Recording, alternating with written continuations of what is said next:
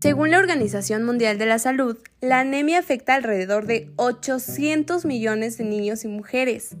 La anemia ferropénica contribuye a un estimado de 115 mil muertes maternas por año en todo el mundo. En México, en el 2006, la encuesta nacional de salud y nutrición mostró una prevalencia de anemia en embarazadas mexicanas de 20.6% y el valor más alto, 42.4%, se obtuvo en embarazadas de 15 años.